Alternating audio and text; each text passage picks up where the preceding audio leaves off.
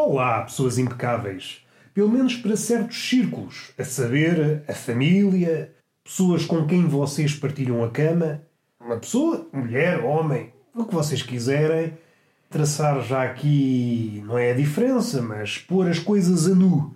E se há situação ideal para pôr as coisas a nu, é essa em que partilhamos a cama com outra pessoa. A ideia é aquilo que eu ouço dizer, porque eu não sou. Eu sou um teórico nestes assuntos e em quase todos. Sou um teórico do mundo. Ah, sabes alguma coisa do mundo? Sim, mas é só assim por alto. É assim que eu dou largas à imaginação. Dou largas e dou asas, porque eu sou uma pessoa, no que respeita à imaginação, sou muito filantrópico. Posso não ter nada, mas quando chega à imaginação dou-lhe tudo. Dou-lhe asas, dou largas, dou tudo. Vai, faz o que tu quiseres. Aproveita de mim. Mas ela nunca quer saber de mim. E põe-se logo com ideias malucas. O que é que eu vou fazer deste farrapo? Mas dando um passo atrás. O que acontece na relação, quando se encaminha para essa partilha de cama, esse espaço tão privado, o que sucede é que nós temos a ideia que vamos aderir a uma assinatura, um negócio, vamos poder fruir desse negócio. Vai ser um negócio vantajoso para ambas as partes, mas não vamos ser, eh, não vamos ser modestos, não vamos ser uh, cínicos, não vamos ser qualquer coisa, porque nós atualmente no século XXI podemos ser qualquer coisa e a seguir o contrário. É esta a beleza do século XXI. Somos aquilo que der mais tweets e corações. É isso, é a beleza deste século. Mas o que interessa, meus caros amigos de podcast, meus ouvintes de, de orelha espetada, qual pudengo, faminto de ouvir os passinhos da lebre, o que serve é pá, está aqui uma carrinha a passar, agora vai-me interromper o raciocínio. Será que ela vai atravessar? Pensei que ia parar. Merda, interrompeu-me o raciocínio. Ai o caralho, ai o caralho. Mais uma vez, estou aqui na cama. No último episódio não estive na cama, mas voltei ao lugar onde me sinto feliz. Estou aqui de perna aberta, como um cavalheiro, e estou aqui a debitar aqueles pensamentos todos nós sabemos são próprios de pessoa que não está bem da cabeça. É mais isso podíamos tentar adornar isto de forma mais pomposa, de forma a que eu saísse bem na fotografia. Não quero ir pela senda da impossibilidade. Porque eu convivo diariamente com esta cara, ainda que seja no plano metafórico, ainda que seja no plano humorístico. Ficar bem na fotografia com esta cara está a arraiar o impossível. E eu não é que não é que eu não consinta que o milagre me proporcione uma imagem rara. Não. O que sucede é que o milagre, pela sua própria natureza, é rara. E, em havendo, eu não queria desperdiçar numa fotografia. Se é para haver milagre, que aconteça noutra situação. Por exemplo, é numa situação onde há um estreitamento de laços e aquilo está ali naquela vai, não vai, acontece o milagre e vai. E nós, quando vai, nós vamos. Porque o homem é assim. O homem é um ser simples, sem grandes teorias, no que respeita ao engate e, mais que isso, aquilo que está no desenlace do engate. Esse caminho do engate até ao desenlace do engate é muito simples. As mulheres, porventura, terão várias teorias, vários calhamaços de. É um labirinto. É isso mesmo. Vamos reformular para pôr isto a limpo. O homem de, do engate ao desenlace do engate, a cama, é uma linha reta. É, vai direito, vai direito e e com fogo. O homem, essa distância percorre como se fosse um, um, corredor experimentado, um atleta experimentado. A mulher não. Do ponto A, que é o engate, até ao ponto B, que é a cama, tece um labirinto. Arquiteta um labirinto e torna-se difícil. Anda ali às voltas como se fosse um ratinho. O ratinho calha bem porque a mulher está associada à rata. Então imaginemos uma coninha do ponto A até o ponto B, ali, ali a circular.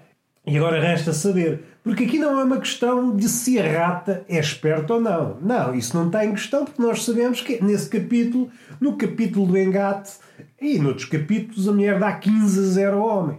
O que sucede é o que é que ela quer. Porque a mulher gosta, gosta do engate, gosta que o engate se prolongue. E então o que acontece? O que acontece é que a mulher prolonga a sua estadia no labirinto indefinidamente. Pode haver já um opinador daqueles mais intrépidos. Não, isso é o que acontecia antigamente. O que acontecia antigamente é que a rata da mulher, a coninha da mulher, entrava no labirinto e quando dávamos por ela, estava a dançar com o Minotauro. Viram? Uma referência ao labirinto de Dédalo, o labirinto construído pelo pai de Ícaro. E mais uma vez, Dédalo é um sinónimo para labirinto. Estou aqui a oferecer-vos de bandeja, qual banquete de Platão ou qual satíricon de Petrónio. Estou aqui a guarnecer-vos com referências de uma erudição assinalável e vocês nada. Eu só estou aqui a debitar. Falta aqui um contacto mais próximo. Mas calha bem também, não é? Que estamos aqui em pleno advento do coronavírus e a Direção-Geral de Saúde não promove esse contacto próximo, que é uma boa forma de nós fugirmos ao compromisso. Saímos à noite, nós vamos com aquela fisgada que é faturar, dar minutos de voo ao nosso nabinho e quando a coisa acabar, é claro que isto é visto de uma forma muito pueril, de uma forma muito geral, superficial, porque do outro lado pode haver a mesma perspectiva, a mesma visão das coisas, mas deixem-me particularizar, de um lado particularizar porque só estou a ver o lado do homem e por outro generalizar porque os homens pensam de formas diferentes, e assim é que é bonito. Uh, podia abalançar-me para uma espécie de cubismo onde fundia todas essas versões, todas as versões possíveis do homem em relação ao engate, mais propriamente o engate de, com intenção de esvaziar o tomatinho e seguir a nossa vida. Não sei qual é o paralelo que encontramos na mulher, mas há e é bom que haja. Vamos tentar aqui uma expressão, é, talvez o dedilhar do clitóris dá-lhe uma guitarrada. Enquanto o homem quer quer esvaziar o tomatinho, a mulher quer oferecer o clitóris a uma guitarrada de língua. O homem quer uma coisa, a mulher quer outra, e por vezes as duas coisas acontecem, mas há ali um meio caminho, e é assim é que é bonito. E é assim é que as relações florescem. Mas vamos dar um passinho atrás porque a dança ficou inacabada. O que é que sucede? Aceitando o conselho da Direção-Geral de Saúde, que é não promover o contacto próximo, temos uma desculpa para, ao acabar da noite, imaginando que do outro lado está a mulher uh, à espera que aquilo seja um de muitos encontros, e o homem não. Diz assim: não, não. E o homem pode seguir-se com essa. Não é que eu não promovo o romantismo, o princípio de uma relação longa, mas a Direção-Geral de Saúde não deixa ou não aconselha o contacto próximo. Então é só tocar e fugir para que o coronavírus não se espalhe. Diz o homem. Eu ficava aqui, indefinidamente, e casava contigo. Sim, tinha uma relação longa contigo. Assim, tem que ir à minha vida. Eu tenho que ir à minha vida, esvazia o tomatito, já dei a guitarrada de língua no clitóris, cada um vai à sua vida. E assim é que é bonito. Isto é um capítulo que é muito bonito se for ilustrado por alguém bêbado, com um pincel a abanar como se fosse. Um, é florete, que a esgrima é o florete, não sei, agora está-me a faltar o termo. A espadinha do esgrimista. Não sei, olha, se não for, perdoem-me a minha ignorância, porque eu já convivo muito tempo com a minha ignorância e sempre a perdoei. E vocês sabem que convivem com alguma assiduidade, aqueles os habituês, mas têm espaços para conviver com esse mundo que nos rodeia que está a borbulhar de gênios. Está bonito, está. Está bonito, está. Vamos dar um passinho atrás. Eu estava a falar nesse início de negócio, onde nós estabelecemos uma relação, temos ideia, vai haver, vai haver uh, circo, vai haver uh, algum malabarismo de carnes, para utilizar uma expressão que de quando em quando utilizo neste podcast, e o que sucede é, no início, acontece. Acontece alguns números, números agradáveis, onde as duas partes encontram algum entusiasmo, mas essa fome, esse, esse entusiasmo pela arte vai decaindo, vai minguando. E no fundo vai tendendo, se a relação não acabar entretanto, para, embora o circo se mantenha, como é que ficamos? No final, ficamos com dois palhaços. Ficamos com dois palhaços na cama. Fechem os olhos e imaginem uma relação com o passar do tempo tende a essa imagem, dois palhacinhos na cama. Vamos desembrulhar essa ideia, vamos desembrulhar a imagem. Estão dois palhacinhos na cama que no fundo estão a monolugar. Aqueles diálogos de palhaço que vai saber que não é nada, mas é isso que acontece uh, num casal. Suponho eu, porque eu sou um teórico. Não tenho tido a possibilidade de fruir dessa experiência que é ser palhaço ao lado de um palhaço. Mas vamos recuar porque o quadro está agradável de ser visto. Antes havia, ou pelo menos ilusão, de um diálogo. Uh, a traços gerais, o diálogo é como duas pessoas ou mais, mas vamos reduzir para o nosso caso. Duas pessoas tentam estabelecer um contacto, uma pessoa diz uma coisa, a pessoa ouve essa coisa, devolve essa coisa, com algum acrescento, com algum parecer sobre essa coisa, pode até adicionar já uma coisa seguinte e o diálogo frui com alguma fluência. Em teoria é um diálogo. Vamos trocando bolas, reparando na trajetória da bola que nos mandam e depois devolvemos a bola com o nosso carisma. Aqui já estiquei a corda, mas a bola foi à rede, temos que servir outra bola. O que é que sucede? Há monólogos parte a parte e de quando em quando há ali um choque entre monólogos e cria ali um princípio de diálogo. O pior é que esse diálogo, surgido do choque entre os dois monólogos de palhaço, é normalmente azedo e não promove, não promove a saúde. Aqui dificilmente podemos dizer apodar esta relação de saudável. Vocês fecham os olhos, imaginem dois palhacinhos semi-descascados, mas com o narizinho vermelho e com aquela pintura que caracteriza o palhaço, mas é já um palhaço decadente. Uh, imaginem um Joker uh, com aquela pintura dele, mas assim, passando a mão, a mão úmida pela pintura, é assim que eu imagino uma relação longa. Dois palhacinhos, ou dois Jokers, se vocês forem por aí, se tiverem mais apreço pela figura do Joker, e a tentar a tentar nada, já não estão a tentar nada. Basicamente estão a conviver na mesma decadência. Estão a, a afundar-se lado a lado. É esta imagem que eu posso passar para vocês. Talvez estejam carentes de, de uma imagem paradisíaca, de uma mensagem esperançosa. Ah, devemos insistir numa relação e tal e tal e as coisas podem dar uma volta. Não, não sou, não sou porta-voz da esperança, não sou mais a mais porque, para aqueles que acompanham o podcast, eh, sou asmático e por vezes a voz começa a faltar-me e eu tenho que uh, reduzir-me à minha insignificância, que neste caso é ficar sem voz, ficar afónico, que é uma coisa que me deixa triste, a mim, mas a muitos de vós deve deixar contentes. Eu faço este podcast não é para mim, é para vocês. Por isso faço até ficar afónico para vos dar alguma alegria. Já contribuo para, para o vosso bem-estar. Posso não contribuir na medida em que não consigo partilhar uma mensagem de esperança quanto às relações duradouras, sobretudo, mas, por outro lado, esforçando-me, vou rumo ao meu estado de fonia. Já estou aqui a, a carambolar entre coisa nenhuma. Só queria tocar aqui no assunto que já foi tocado para aí há 70 episódios. Mas hoje voltei-me a lembrar, estive na situação e a memória trouxe esse pacotinho de ideias.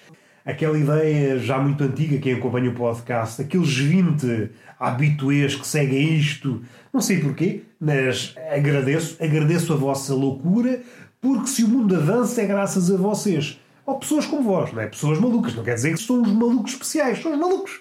Há muitos malucos. E depois, entre os malucos, há aqueles malucos que, graças ao empenho na sua maluquice, superam e ficam para a história.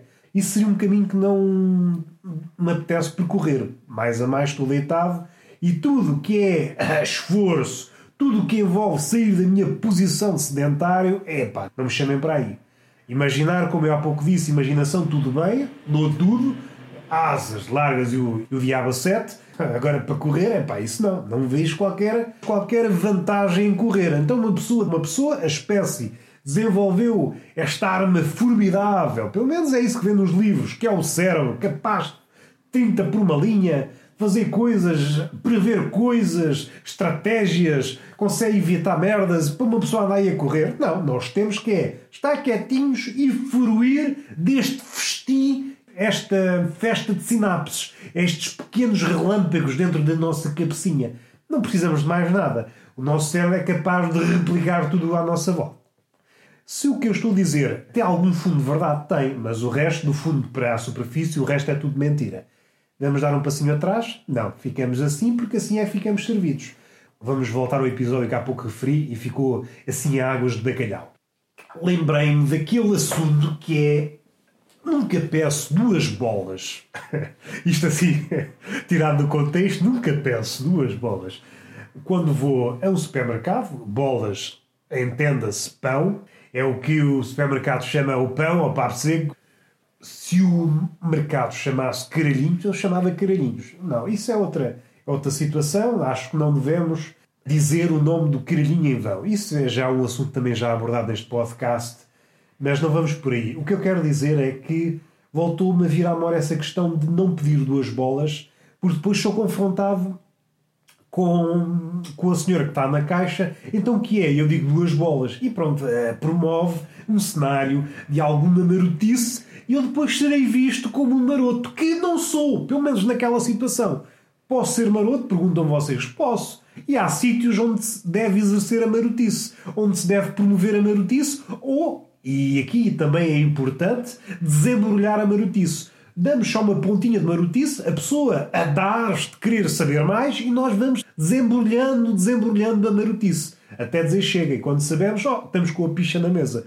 Que é uma coisa, e agora já me perdi, mas já que estou por aqui, vamos até ao fim desta ideia. É uma coisa muito comum aqui nos bêbados aqui da minha zona, que há sempre uma certa altura da bebedeira. Não acreditas em mim? Eu ponho aqui a picha e os colhões em cima da mesa. Há sempre um que sai com esta. Não sei o que é que ele está a querer provar. Eu não sou homem para pôr a picha e os colhões aqui. Pá, não sei. É, é assim. Faz o que tu quiseres. Não sei. Não. É que. É, não sei. Para provar uma ideia. É que eu estou a imaginar isto. Se fosse levado. Se realmente fosse isto. Se o bêbado tivesse certo. Tínhamos que pôr a picha aos tomates em cima de uma mesa. Eu estou a imaginar Einstein. Imaginem Einstein. Não acreditam em mim. Não acreditam na teoria da relatividade. Eu meto já aqui a picha e os colhões em cima da mesa. Isso, é pá, o gajo meteu os colhões em cima da mesa. Até porque a teoria da relatividade é certa. É, pá, não vamos duvidar do homem.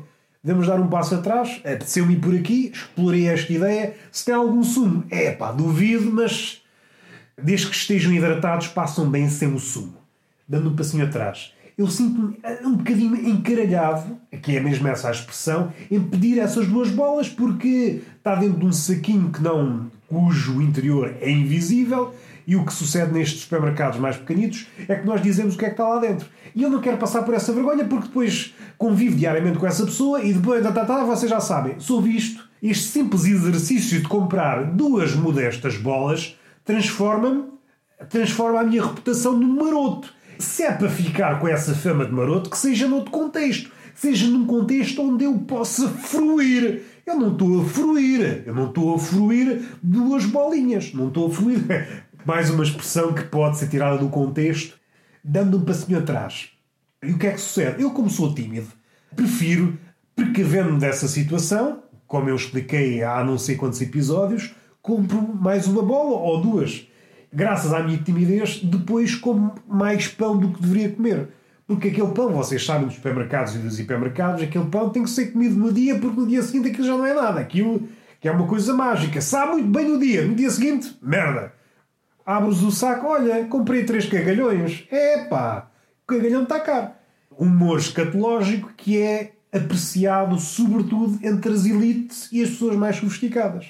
Vamos também falar as coisas como são eu devo à minha timidez o facto de eu estar mais gordo.